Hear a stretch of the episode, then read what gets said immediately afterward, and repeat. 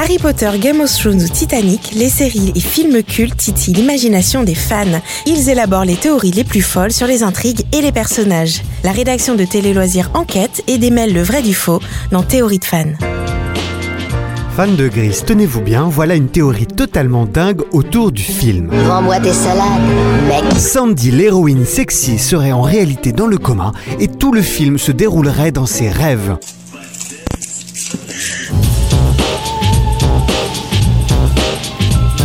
Grise, c'est la banane, une BO culte, un couple mythique de cinéma incarné par Olivia Newton-John et John Travolta. Et c'est aussi une fin, un chouïa loufoque, barré, chelou, nawak, what the fuck, enfin rayer la mention inutile. Souvenez-vous, après que Danny et Sandy se soient déclarés leur flamme à grands coups de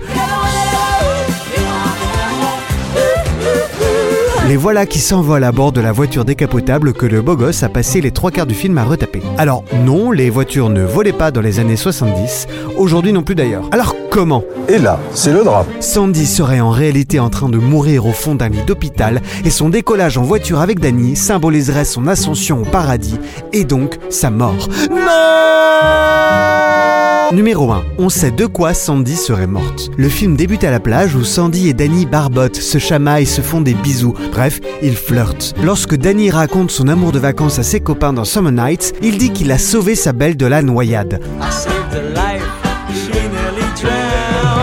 Réalité, Danny n'aurait pas réussi à la sauver. Sandy se serait bel et bien noyée et son année à Riddle ne serait qu'un fantasme résultant de son cerveau privé d'oxygène. Numéro 2. Mais d'ailleurs, que fait Sandy au lycée de Riddle? C'est vrai ça, lorsqu'elle se quitte à la fin de l'été, Sandy est censée rentrer chez elle en Australie. Mais oh surprise, la voici qui débarque au lycée après que ses parents ont subitement changé de projet. Aucune véritable explication n'est donnée. Et on ne les voit jamais ses parents d'ailleurs, hein, ni aucun autre parent des camarades de classe. Trop YOLO pour être vrai tout ça. Et au passage, le lycée qui se transforme en parc d'attractions, on en parle Ok, on est en Amérique, pays de la grandeur et de la démesure, mais le campus scolaire muet en immense fête foraine pour célébrer la fin de l'année. Tu pousses le bouchon un peu trop loin, Maurice. Et on vous passe le fait que tous les élèves du lycée chantent et dansent comme des dieux. C'est excessif, moi, Numéro 3. Bon, c'est bien joli de vouloir tuer Sandy, mais voilà un contre-argument de poids. Sandy est vivante dans Grise 2. Succès oblige, le film musical a engendré une suite tout à fait oubliable avec Michelle Pfeiffer.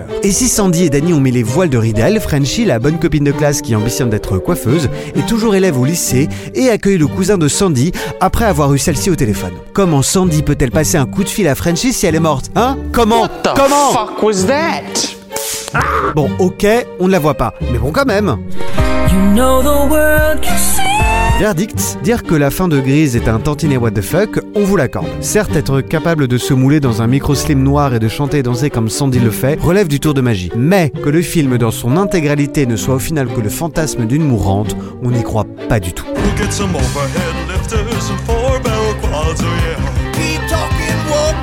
We'll oh. Et puis sachez que cette théorie est bien évidemment tombée dans l'oreille d'Olivia Newton-John, qui a bien rigolé face à cette hypothèse d'avoir participé, selon ses propres dires, à la première comédie musicale zombiesque. Mais elle était bien catégorique, ce n'était pas du tout cela. Faux!